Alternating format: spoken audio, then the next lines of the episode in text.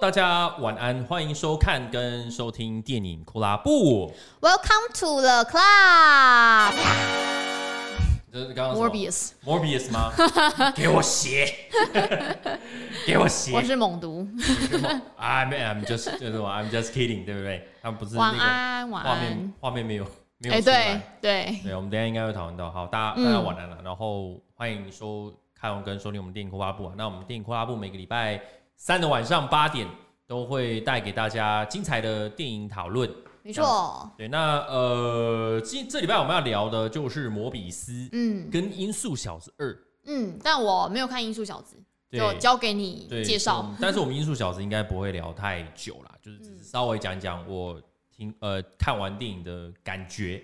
感觉你好像觉得还不错，还 OK，但是我会觉得第一集还是比较好看哦，真的。第二集就是不会不好，但是电玩粉丝会看得很开心哦。但是一般观众可能还好，是不是？对。然后大家如果听我们的声音啊，就是如果有什么 要去调整的地方，比如说我我的声音好大哦，部长你声音太大了，然后我声音太小之类的，他声音太小，请马上跟我们在我们的聊天室里面跟我们讲哦。我们会马上做调整，这样子。谢谢大家。那那个在节目开始之前呢，就是呃，当然就我们的 Podcast 频道，大家也都可以去呃收听跟订阅，嗯、然后可以留个评价。如果你是用苹果收听的，可以帮我们留个评价，五颗星，五颗星留起来，谢谢。Five stars，谢谢，好不好？然后呃，因为我们知道大家听电影可能都会是可能边在一边做家事，有些人可能是哎、欸、就坐在电脑前面，现在正在收听收看。嗯对，各种方式都可以，对，就是帮我们留个订阅跟留五颗星，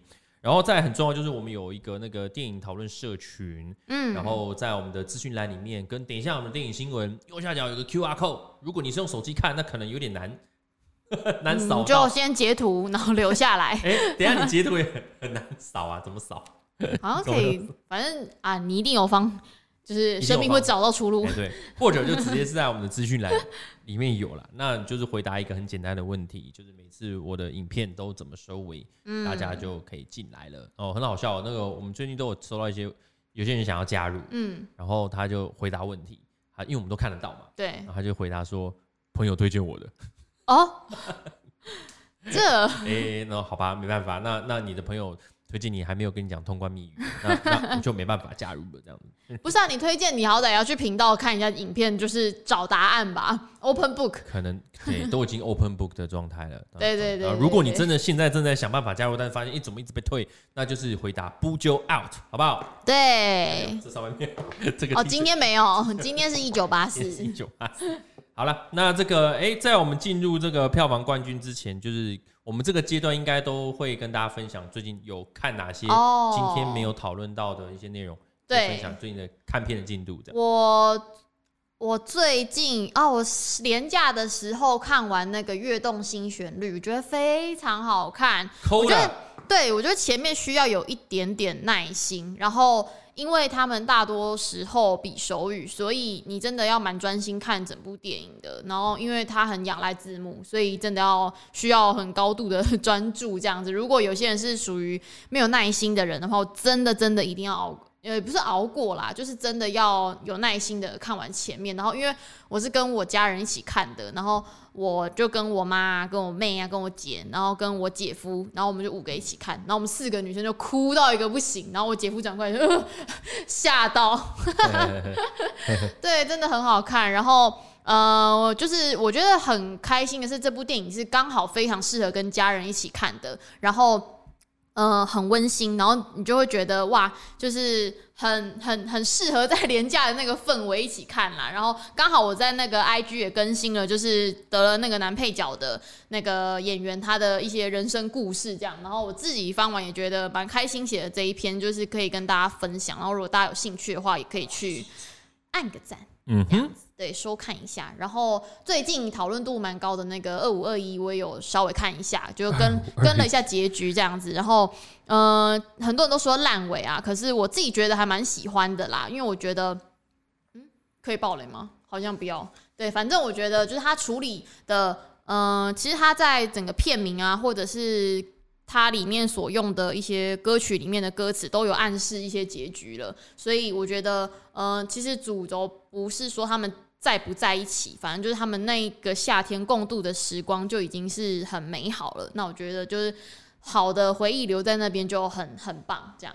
但我也蛮尊重，就是不喜欢这个结局的人。对，反正就是有引起两派的讨论，我都觉得也蛮好的。嗯，就这样。我觉得上礼拜应该是比较像是一个补一些奥斯卡片的时候，嗯、像我是补了那个神圣电视台哦，跟那个呃月那个不是月动，是那个那个灵魂乐之下。哦哦哦哦，对对对，然后我觉得神圣电视台真的蛮仰赖就是杰西卡·崔斯坦的演技啦，我觉得他他不太像他以前其他电影里面的那个他，对，所以就他真的是卯足了劲来演啊。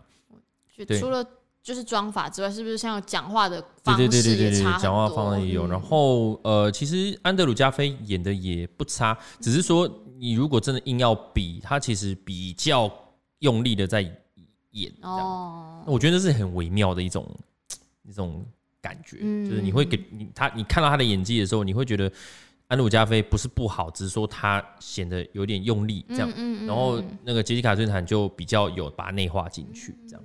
当然，我们都马后炮，但是我就是觉得说，好，如果如果她得最佳女主角嘛，影后嘛，嗯、那那我会觉得感觉起来是是这样了。嗯，对，那其实讲的东西，我也觉得就是有。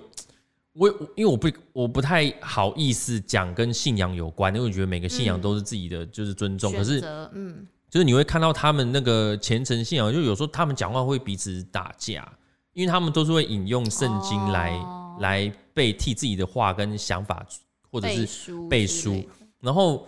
我做了一件事情，我有一个背书，你做了另外一件事情是反对我的事情，可是你也有一个事情，那那个这时候该怎么办？就是说，他们里面有很多时候都一直会引用一些一些圣经的事情，然后来来替自己的行为去支持自己这样子，然后。呃，我觉得不知道是不是也有凸显这样子，而且美国其实之前呃有一个呃美国的那个深夜秀吧，就是 John Oliver，、嗯、也就是伯恩夜夜秀有有有参考的一个、嗯、一个对，就那个哎、欸、那个其实就是 John Oliver 那种感觉。然后他有提到就是美国就是呃应该说宗教组织的税税法有很严重的问题，就是他们是不课税，而且因为是信仰，所以他们的那个标准就其实。那个没有非常的不严格，这样，哦、对对，不管捐多少钱，什么都没关系，都不用课税，这样。嗯、然后他们那个，我还记得那个节目主持人就在节目里面就跟大家讲，好了，那我们今天就宣布来成立一个，就是我们这个节目的宗教，然后欢迎大家捐款，这样，就是就是 大家可以，反正你可以不用缴税嘛，对，就有点像凸显，就是美国在这方面可能有一些。法律哎有些漏洞这样子，所以我觉得这里面也是有稍微带到一些这样的区块。我觉得他没有特别去讲，但是你可以让看的人自己发现这前面前后有一些矛盾的地方，然后你自己去思考，就是这个这这样是对还是不对，或者是你有什么样的感想？对。然后灵魂乐之下的部分就是他他那个是纪录片。然后他主要是说那个画面，当时那个时候在那个夏天，在那个哈林区的一个公园举办了一个灵魂乐的一个音乐季，嗯，然后现场有超级多，就基本上所有的附近的黑人全部都去了，然后这个画面一直到五十年后的现在才出来，这样，然后大家从来没有，大家都记得这件事，因为这件事情其实，在黑人的这个社群里，社群里面是一个很。大家都知道了，曾经有过这样子的事，可是这个画面一直都没有，你说出土嘛，也是，就是从来都没有公开放出来给大家看。比较在封闭的社会里面流。对对对，然后等于是这次那个导演 Questlove 他就是把这个画面拿出来，然后再请这些当时有去的一些人，就是访问，然后来，然后以及在现场那天那个音乐季里面有出现的这些团。等等的，因为其实他们就是说，黑人其实音乐对他们来讲是很重文化很重要的一块嘛。嗯、那很多呃，这个当时可能有受到打压，或者是欺负，或者是生活的生活的状况可能很困苦，嗯、他们都正在靠音乐来来抚慰自己的心灵。对对对，然后他们的音乐也发展出很多有灵魂、有爵士、有各种蓝调，很多都有。然后很多音乐都是在那个舞台上去做演出。然后我觉得可以看到那个当时音乐。一直到现在啊，其实一直到现在，前阵子不是格莱美嘛？对，嗯、就其实音乐到现在都是一个呃，可以可以瞬间凝聚大家的一种力量了。所以我觉得，呃，灵魂乐之下我还没看完，但是就是看了差不多六七十趴了，这样，然后我就觉得那个感觉是是这样了。对，然后呃，大家如果对音乐有兴趣，都也可以去看一下。嘿。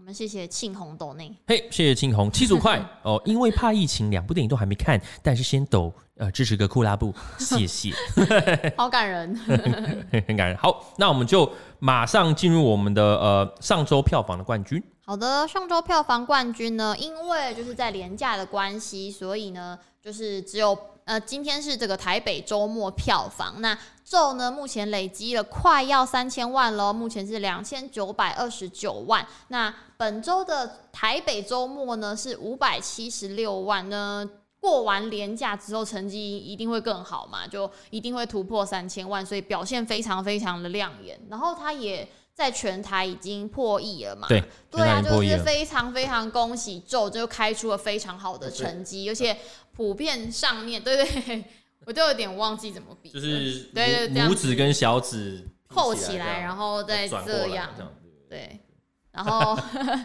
对我觉得很开心，就是国片在这个现在因为疫情又有点小危险了嘛，然后还是有这样子的。呃，票房成绩，然后口碑也都普遍还不错。而且我那天在那个走在台中的路上也很好笑，就是就听到我有一个人就经过，他讲电话就说：“哎、欸、呀，啊、你看咒了没？”这样。看咒？你看咒了没？这样我就咒了没？我就咦，真的是有人在一堆人在讨论呢，就觉得好好好可爱哦。然后就是很开心，很多人在讨论这样子。嗯哼，对啊，那个其实其实呃，其实咒在礼拜五的票房，因为我是加了五六日的票房加总。嗯其实一开始第礼拜五的时候，摩比斯是冠军，可是礼拜六、礼拜天就咒就追回来了。哇，很厉害，因为他已经是不是芯片了？你看咒咒咒这个排行榜下面是谁？摩比斯跟艺术小子。对 呀，两部两部那个大片商的大片，对，惊人呢，很厉害，很厉害。我们摩比斯第二名，今天要讨论的摩比斯，现在累积呢是五百六十二，但是今天是台台北票房哦，注意一下。然后第三名呢是头七是两百四十二万，嗯、第四名是音速小子二一百四十二万，第五名呢是蝙蝠侠，目前累积是四千九百六十二万，本周是一百二十四万。然后第六名是绝命救护，累积五百一十四，然后本周是九十三万。第七名是坏蛋联盟，然后呃目前累积是三百六十九万，然后本周四十四点九万。第八名是笑雷内。然后累积的三百七十四万，然后本周是二十三点三万，第九名跟第十名也都是新片，应该算旧片上重映这 对对对，重映重映。胭脂扣二十三万，然后以及英雄本色十五点四万。嗯哼，对啊，所以呃，这一次其实头期表现也不差，也不错。对对对，所以我觉得最近可以看到，哎，台湾的这个国片，台湾人真的很喜欢看鬼片，台湾喜欢被吓，就是之前讨论过啊，台湾最喜欢被吓，然后被弄哭。对，其实月老有一部分很，我想最近不是喜欢情绪波动很高的那种片，戏剧化。最近不是月老刚上 Disney Plus 吗？嗯、我身边有一些朋友就是说，好险没有去院线看。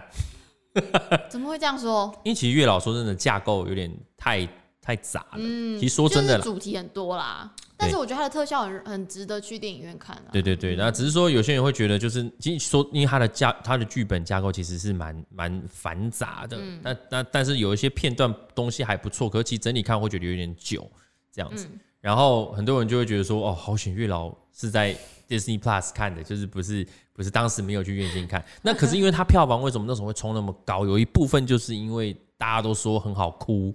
对对，当时就是说，听说好像很好哭。应该是说，很多人可以找到不同的哭点，有人就是哭爱情嘛，然后有些人就是最后工作人员名单，对，然后有人哭宠物嘛。哎，我最后我现在看最后面那个应该会不行啊！你这你不行，你你不要看，你不要看，安堆啊，情啊，安堆啊，啊，然后你看像之前《与神同行》其实也是催泪嘛，然后我我和我的冠军女儿。对，也是说会很哭这样子，对，对，就是台湾人很爱很喜欢那种催泪。听说你会哭是不是？好，我就进场看，呃，真的超好哭的，你赶快去看，然后大家都去看 了，引起好奇，想说，哎，我大家都会哭，不知道我会不会哭，就去试一下，这样试验一下。对，那咒的话就是。听说很恐怖，嗯，我还去看多恐怖，看多恐怖。出来有些人会说，哎呦，真的超恐怖。有些人会说，还好吧，还好吧，对。但就是会去看。我们那天我们三个人有没有？不是还有反应就不一样。我们三个就是当我在中我在中间值，然后不少是超级你是超怕，然后不少就是是还好吧，因为他看过的鬼片太多了，我没办法跟他比。就是讨论电影的好玩的地方，对对对，好玩好玩。好，那接下来是本周的新片推荐，就是我今天刚好有去看的试片，就是《失落迷城》。那它是山卓布拉克，然后查宁坦图主演的。呃，预告片里面也有看到那个布莱德彼特客串。那我今天看完的时候，其实我觉得真的蛮娱乐、蛮好笑的。然后我觉得啦，以前对查宁坦图没有什么很深刻的印象，他就是一个很帅的猛男这样子。但是我觉得他今天在这个《失落迷城》里面，除了就是他有那种索尔那种你知道很大块头，然后很无脑那种感觉，可是一方面他还是有他很深情，然后跟。呃，这种笨笨的人，就是一旦就是对你很认真、很用心的时候，你就突然觉得哎，蛮、圈粉的这样的感觉。然后那个，我觉得山卓布拉克跟他搭配就是蛮有这种火花的。然后呃，山卓布拉山竹布拉克本来就是。爱情片女王嘛，所以她演这些就是有一点性感啊，有一点呃喜剧啊，然后爱情的东西，就是都一直都蛮上手的啦。然后我有看一些他们的相关访问啊，也都觉得他们呃在整个拍片过程里面很非常欢乐。然后那个那个哈利波特就是丹尼尔雷德克里夫，他也有演一个反派这样子。你居然可以那么快速的把他的名字念出来，我觉得蛮厉害，厉害是，是 蛮厉害的。对，然后。呃，我觉得里面的卡斯就是每个人都是叫出名字的啦，所以我觉得观影的过程当中会觉得蛮享受的。我是没有抱着那种非常非常高的期待进去看，就是你知道娱乐的片就是进去笑一笑这样。但我同场有一些观众朋友，呃，可能抱着不同的期待进去，可能以为是真的是那种古墓冒险动作片，哦、对，所以以为是秘境探险之类的。然后可然后退呃出场的时候就有人讲说。好，我觉得不行哎、不好看。然后或者是有人会觉得，呃，怎么会有爱情的片的片段啊？这样，但是哎、其实它应该就是一个喜剧爱情片啦。就是大家如果有抱着这样的认知去看的话，应该会蛮符合你对这部电影的期待。这样，然后我觉得就是在整个呃过程里面，你会觉得它有一些解谜的部分啊，或者是他想要阐述一些呃爱情的东西，会觉得。让这部让这部片不会那么单薄，嗯嗯嗯，还蛮推荐大家可以去笑一笑，看了会心情很好。嗯、我我觉得最近呃，像《失落迷城》就是很仰赖绿幕的这种片啊，嗯、像我这上次呃前几天我刚好也把那个《尼罗河谋杀案》给看完。了哦，就是我会觉得这种很大大量的用绿幕的电影，嗯、漂亮归漂亮，可是我已经。已经眼睛其实已经辨别的出来，这是在一个舒服的环境里拍的。嗯嗯。然后我觉得，我觉得《丝路迷城》应该也是有一些，对不对？还是有一点，就有一些那种悬崖那种，你看到背景就好干净这样子，然后他们就不像很热这样。对对对对对。对，然后我觉得《尼罗河谋杀案》里面有几几个画面很明显，就是他们在金字塔前面的那个白罗在金字塔前面的时候，那时候我一看到，我天哪，就有点怪，就是他他想要呈现他们在埃及，可是他们眼睛都是。很看得很近，是不是？不会不会像印第安纳琼斯的样子那种感觉。你看印第安纳琼斯，看《星际大战》，你就知道他们真的人在沙漠。嗯嗯。这样，所以我会觉得现在就是动画开始越来越仰赖动画的时候，就是会有会有这样子的状况出现了。哎，怎么了？没有，微微说尼罗河看到他看到睡着。就是尼罗河要讲简单讲，也就是他的破案的节奏不好。嗯，就是他东西人都每个人我还没有看。对，反正就是他每个人出来一定都要有表现一下，说他是谁。对，要讲解他的身份嘛，角色很多。对，为什么会在这艘船上？嗯、然后做了什么事情？好，事情发生了以后，就是白罗也得要一个一个去猜嘛，去问嘛，对不对？那可是那个时间耗了很多，嗯、然后最后收尾就其实收了，我觉得很快。这就是这系列的缺点。对对，角色很非常多，然后他想要每个人都有悬疑感。就不知道凶手是谁，所以这样会很累。这种这种组合很适合做成游戏，因为你可以慢慢的问，嗯、慢慢的了解他的故事是什么，这样之类的，可以慢慢去读那文字。可是电影就是，电影就没有办法。对，因为其实所以为什么金田一或者是柯南这种漫画形式，我觉得就很有趣，你可以慢慢的看嘛。嗯、对，你不用，但是电影就是被逼着一定要 进度要一直推，然后还要一直。就是把他的背景好像要介绍的很深，这样让你有代入感，可是又没有办法讲的太深，这样。对对啊，所以就是就是稍微可惜啦，对啊。然后好，好，那就是差不多是这样子。然后其他还有旁边这些，就是 嘿，自己看是不是？就是会上映的作品是这周的。嗯，好，看一下哦，可以随时按暂停哦。总共就有这些这样子。好，好的，那我就要进入到电影新闻喽。好的，电影新闻，电影新闻第一则就是布鲁斯威利宣布息影啦，家属证实他罹患了失语症，结束了四十多年的传奇生涯。哎呀，这个是这个消息真的来的很快，差不多很突然，就是奥斯卡隔天。奥斯卡隔天，对，嗯、没错，对，嗯，对，所以是上个礼拜二嘛，所以哎。欸对，那为什么上礼拜没写这条？好，忘记了。我们上礼拜在干嘛？奥斯卡？哎，我们没有吧？刚好吧？刚好没有。应该是同一天吧？还是怎样？我有点忘了。反正就是呃，对，好，反正布鲁斯威利的家人们就是在 IG 上面就是发了一则声明啊，就告诉大家说，就是布鲁斯威利就是近年来其实有被诊断出了失语症这这个疾病，然后呢。其实失语症呢，就是会让虽然就是你的像是智力啊什么不会退化，可是它会影响到就是你的肌肉发展，所以它就是可能会相对容易没有办法说话、行动之类的。那他也不得不因此就是宣布要息影了。那呃，他们的这个 IG 上面的声明啦，就是总共就就写说，呃，献给布鲁斯威利就是最棒的支持者们，身为他的家人，我们想要。告知你们，我们亲爱的布鲁斯正经历一些健康上面的问题，他被就是诊断出患有失语症，然后影响他的认知能力。呃，因为如此呢，我们就是经过深思熟虑之后。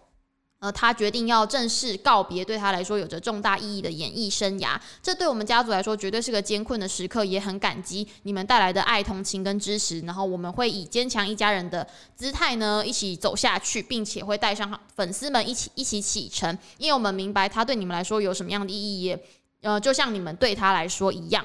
呃，就像布鲁斯常说的，就是要活下去，及时行乐这样的感觉，我们会一同携手做到。那失语症呢？它是一个神经系统疾病啦，通常都会跟这个中风还有头部损伤有关系，会导致患者的言语语言能力受损，会开始难以与他人交流，会让患者无法找到正确的用字，然后影响阅读或者是书写。目前呢，就是布鲁斯威利也已经六十七岁了，然后他的家人也没有打算进一步公开更多关于就是病情的细节，所以我们并不知道为什么他会罹患失语症，然后以及他罹患的过程当中到底是怎么了，也不知道会不会是因为失语症的关系才导致他这两年就是真的接了非常非常多电影，那也跟下一则新闻有关系，嗯嗯嗯就。一起讲吗？对，一起讲好了。就下一则新闻呢，就刚好就是这个金酸梅奖也决定要收回这个布鲁斯威利烂片王的奖项了。对，因为呃，在奥斯卡的前一周，就是金酸梅都会公布他们的入围名单嘛。那这一次，这今年就特别特别刚好，就弄了一个奖项，写布鲁斯威利最烂演出奖，因为他最近真的演了非常多的电影。我记得我们上上周的电影夸布有报过吧？嗯、就金酸梅就开了一个这样的奖项，然后就。有点像是嘲笑他说，最近演的真的太多烂片，我们来选一个他演最烂的好了。结果殊不知，就是颁完奥斯卡隔天，他就宣布他得失语症，然后要息影，然后一堆人就开始骂金酸梅，就说你们真的太坏了，就是人家都已经说他们他生病，然后要要退出影坛了，然后你们来搞这样一个奖项，就蛮尴尬的，就是就是就是这么刚好这样子。那。在被骂臭头之后呢，金酸梅奖就决定说，呃，好啦，那我们就收回这样的奖项，然后也正式的，就是呃，向布鲁斯威利致歉，然后也刚好顺便一起收回了，就是呃，鬼店女主角之前的提名，奖。那金酸梅奖呢，是这个好莱坞电影人约翰威尔森，就是一九八一年的时候创立哦，然后就是 要故意评选，就是年度表现最差的作品跟演员，每年都会在这个奥斯卡前夕公布。那今年呢，就刚好出了一个二零二一年布鲁斯威利个人最烂演出奖，选了八部作品。然后反正呢，就是在这个消息公开之后啦，他们第一时间虽然没有收回奖项，他们就说：“哦，我们也是跟大家一样，都是今天早上才知道这件事情啊，怎么大家开始一直狂骂我们这样？”但是最后呢，他们还是透过媒体发表声明啦，就说呢，因为这个演员因为本身的疾病因素的关系，导致影响演出，确实不太适合颁发金酸梅奖。他们就说，呃，经过深思熟虑呢，金酸梅奖决定撤销，呃，给予布鲁 斯威利的烂片奖。对，然后呃，他说我们明白就是这样子的状况来给予金酸梅奖是非常不恰当的。另外呢，他们也就趁机也收回了这个鬼店女主角杜呃雪莉杜瓦的最差女主角的提名。然后他们就说，因为我们是发现杜瓦的表现是因为导演这个史丹利库伯立刻在拍片的时候一直不停的给他施压，所以呢就是导致他会有这样子的演出表现。那希望借由这次的机会呢，也一起收回他的提名。对啊，很多人说，因为我们留言说，那个觉得金酸梅奖有时候真的来乱，这奖项本身就是一个，他本来就是一个恶搞的，这不就是他的宗旨吗？对啊，他就是，难道还要很正经八百的给你在那边？那不就 不是，这就不是金酸梅的意义的意义，对啊，金酸梅就来闹的没？嗯，对，好啦，就是我觉得现在。都是一个走在越来越正、更政治正确的道路上面，又或者是说，就是我们也进入了一个这些人、这些演员们一个一个可能会开始进入可能退休的退休，可能身体开始出了对，然后离开的离开，我就大家都做好心理准备啊，这个一个世代正在慢慢的交替，对，在交替了，对啊，对，好。接下来。趁，趁这个机会啦，就是趁这个机会可以去复习一下那个，就是他的演出，还可以说是杰森斯塔森一点零吧，呃、嗯，贝塔版。哦，我觉得更经典呢，就是杰森斯塔森的走的这感觉跟人，嗯、然后跟那个形象 又刚好光头，应该就是布鲁斯威利的接接班人的感觉啦，嗯、就是只是说可能腔调操的口音不太一样，嗯、但是那个路线跟给人的感觉就是这种。冷冷面硬硬汉这样，硬汉对对对，是感觉是有点像。嗯，好，那呃第三个电影新闻呢，刚好就是也是跟上周奥斯卡有关系啊，就是因为这个威尔史密斯攻击克里斯洛克的这个行为嘛，就开始很多人在讨论。那这次呢，是连金凯瑞也不冷也不冷了，不忍了，不忍了，不冷了，不冷了，你冷吗？好，这不冷了，不冷了。好，最近那个金凯瑞在宣传这个《音速小子二》的时候呢，刚好就被问到这件事情嘛，就发表了一些看法啦。他就讲到说，哎、欸，这个威尔史密斯赢得影帝时，就是全场热烈欢呼，真是让我觉得超级恶心的。他说，整个好莱坞就是有够没胆啊，就是觉得说，就是呃，我们已经不再是那个最酷的俱乐部了。他就说，当天就是威尔史密斯打人之后呢，应该要被请出场。然后后来就是克里斯洛克并没有指控威尔史密斯，也是因为他不想要惹麻烦。他就说，如果是我的话，我就隔天就立刻跟他求偿两亿啊，因为那 段影片会永远的留下来，他永远无处不在。然后那份耻辱呢，也会持续好一段日子。如果呢，你从观众席上面大喊表示不同意他的说法，或是在推特上面说什么都 OK 啊，那你就是没有权利因为他说了什么而走上台赏他巴掌。他就说，这一巴掌呢是出乎意料的，因为呢。呃，应该是因为有什么样沮丧的东西突然占据了他的心里面。我祝他好运。我并不是要与威尔史密斯作对，他有许多伟大的成就，但那时呢，他并没有处理得当。那那一晚呢，应该是每个人发光发热的时刻。那他，但但是他却投下了一个阴影，然后而且是一个非常自私的瞬间。那呃，现在就是奥斯卡就是也在开会，就是做决定嘛。就除了是撤销他的会员资格之外呢，就讲座部分目前好像是不是没有？没有没有不知道，对啊，应该还在开会决定这样子。对对，然后呢，呃，反正啊，就是大家就等着看，就这个事情会怎么样发展。但是因为金凯瑞这样子，嗯、呃，像登高一呼嘛，就很多人就觉得哇，他算讲了一个大大大白话，对，就也也讲话挺直接的。这样哦，最近好像有很多人都讲重话了哦。啊。像有些片上也会讲重 话，讲重话，讲重话，对。等下，等下，等下，嗯，好，好，我们就不多说了。好，那下一个新闻呢，就是呢，老人要感到害怕了，因为这个鱿鱼游戏的导演的，黄东赫最近在筹备的新的作品叫做《Killing Old People Club》。这会不会有点太可怕？也是个酷拉布哎，对，杀死老人俱乐部。杀死老人，库拉布，库拉布。Welcome to the Killing Old People Club。呃，很可怕呀，对，因为大家都知道，鱿鱼游戏就是让这个黄呃黄东赫嘛，就是整个就是全球知名，就是大家都非常期待说第二季到底什么时候要什么时候要做出来。但是呢，他是现在就是在筹备另外一个新的作品啊，而且是比鱿鱼游戏更暴力还更有争议性的主轴，就是要杀死老人。他过去呢，其实就有谈到说，就是在鱿鱼游戏是最早就在二零零八年就有有一个构想了，但是呢，就是投资方跟演员都兴趣缺缺啊，就没有没有人就是想要关注这个作品。后来就是在这个呃十年之后，他就跟那个 Netflix 提案，那获得了大力的支持跟资金，然后拓展成影集，大家都也都知道说现在就变得非常的红了。那但是呢，呃。现在他的这个新的作品呢，比鱿鱼游戏还要再更血腥复杂一点。那，嗯、他就有讲到讲，呃，他就有讲到说，呃，就是他之所以会拍电影呢，是因为他看到很多呃未解决的社会问题，所以这个 Killing Old People Club 就是他也是在刻画一个他所关注的社会问题，也也就是说高龄化社会会带来的负担。那年轻人呢，就是开始组织动员要杀害老人。你说我画面。这边这位吗？啊，对对对，一男也会被杀，零零一号要被杀掉了。对，对就是、他就是再去碰触一些我们一般不太敢去讲的东西，因为其实说真的，我们呃现在就是老人年哎，是说老人化吗？高龄高龄化的社会，嗯、那高龄化的社会其实真的会会有非常多的资源会会落在那一块，像包括小朋友要照顾，再加上现在要少子，嗯、等于是你一个人要照顾的。老人非常多，抚养非常多，对，所以等于是你在年轻青壮年这段时间存不了钱，然后你老了以后又没有小孩，就到时候就是这个对社会的体制都是一个很大的挑战啊，嗯，对，大的挑战。对啊，那我觉得呃，在这个世代隔阂的这个。裂痕越来越严重的这个当下，刚好推出这个作品，我觉得蛮具争议性的，说不定也会有一些导演自己的看法。毕竟他以前也是拍过这个《熔炉》嘛，就是也是根据这个真实事件改编的，就是聋哑学校的性侵案件。对，当时呢也是引起了韩国社会非常大的关注，然后甚至还有修正一些法案。那说不定呢，呃，新的这个作品也有可能就是可以就是推动一些什么，或引起大家的一些讨论。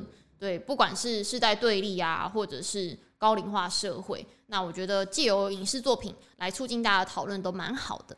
对啊，就是就是导不知道导演这次拍会掉几颗牙齿？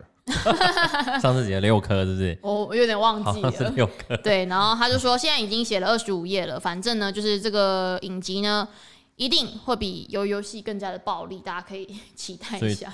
喜欢的喜欢血腥议题的就。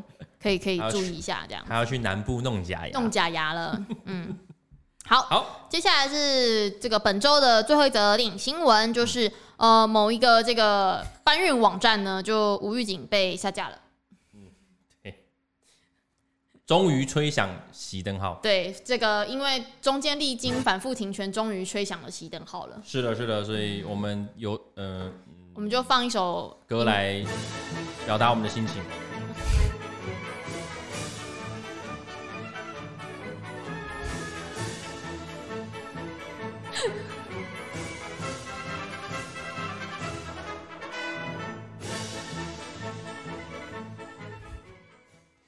好的，好了，我们要以上就是本周的电影新闻。嘛。好，啊，哎，说到刚刚，其实最近，因为我不是说我在看《认识的妻子》嘛，对，看完了，对，然后不少下下一部就是也是一直要推荐，就是说要看《告白夫妇》，同样都是穿越剧，嗯，对，只是说《认识的妻子》是男生先穿越。之后是换两个人再一起穿越回去，这样。对，然后呃，但是告白夫妇是两个一对是一起穿越回去到一样的时空，这样子。对，然后他就是他是也觉得说告白夫妇的整个剧本写的比较好一点呐。那我也是韩剧嘛，都是韩剧，都是韩剧，嗯、对。然后呃，一开始那个认识的妻子，我觉得一开始的剧本写的很稳，嗯，对，但是后续就稍微会有一点呃乱这样子，因为他他的故事。嗯，如果简单爆雷，应该还可，应该还好。总之就是他的一开始还好啊，因为已经是有点久了。嘿，有段时间了，有一段时呃，就是他一开始就是有女主角，就是一个生了两个小孩，然后老公又很白目，所以老婆就是很生气，老公怎样怎样，然后一连串生气的事情，然后老婆就是会变，她就变成了一个每天就是。在在骂她的一个、嗯、一个老婆，这样让她觉得说，这已经不是我认识你的样子，嗯、所以老公才想要回去，嗯、回到过去，想要选择另外一个，想想到另外一位这样子。嗯、对，可是我会觉得很可惜的是，这个一开始这一个太太就是被就就是被被被萨诺斯掉了。嗯，对，就因为他回去回到过去认识找到了那个另外一个，就是他还没有变成嗯这个恐魔王状态的老婆的时候，其实是他是另外一个人，嗯，完全不认识他的，就是我觉得蛮可惜，就是这样子的写法，虽然说很有趣。但是就是会觉得对第一个那个老婆蛮，就会觉得好像不是一开始的那个人了。哦，其实已经是换一个人。对，因为他老婆后续是呃觉得说哦，听说有你是抛弃了另外我我另外一个我另外一个宇宙的我过来认识这个嘛。那你现在既然都回不去了，那他他就说他愿意成为就是我们再再再好好在一起这样。然后我就觉得说啊，就是因为对于那第一个那个人，哇，有点可怜，就蛮可惜。就是你会觉得那个那一个老婆蛮可惜，他就不，他就是被弹掉了，嗯，等于就是被洗掉了嘛。对，那后续对啊，为什么还为什么给了男主角第二次机会？但是第一个就第一个老婆，他是没有任何人生选择的机会。对，所以我就觉得这个戏的老公其实蛮自私，就是说他他他有办法回到过去，他有办法可以选另外一个老婆。然后又有办法，就是他，但是他又放不下原本的老婆，嗯、然后怎么就是就是觉得很多事情都是顺着他来啦。渣男，渣男，对，很可惜，对，我觉得蛮可惜。而且你知道，偶像剧有一个事情很重要，就是当男女主角好不容易在一起的时间点到底是什么时候？嗯、就是像二五二一，他是什么时候？是先知道他们在一起了，但是不知道他们是怎么在一起的，对不对？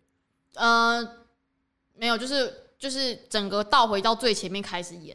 但是知道他们在一起，就是就是知道他们之后会在一起，只是不知道他们会不会分手这样。对对对对对，好，对，就是其实偶像剧很重要，就是这一这个这一对一对情侣是什么时间点在一起。嗯嗯。像很久很久以前的一部偶像剧叫做呃，我可能没那么爱你，是这样吗？我可能不会爱你，我可能不会爱你。就是李大仁跟陈又青吗？所谓的大仁哥，是大仁哥，对，跟陈又青这个其实前面很不错，嗯，因为其实就是就是一种。就是从学生一一路演上来这样，然后这这么久的一段恋情，然后可是我觉得很可惜，就是当他们两个人在一起以后，嗯，这两个礼拜以后，在一起，并且他们两个人在一起以后，就是有演一段就是他们热恋的过程，然后我就我觉得他们像这种片，就是最好就是收在。在一起，嗯，就好了。嗯、像像那个什么，像那个金秘，哎，金秘书吗？金秘书就是他们在一起就办就结婚，嗯、就就收了，嗯、不会带到太多他们在一起以后的遇到的困难嘛。对，像我记得那个时候看到，呃，陈又青跟大人哥就是在 IKEA 逛街吧。嗯、那个时候后面最后面第最后一集的时候，就有带了一段他们在逛街，我就觉得其实已经。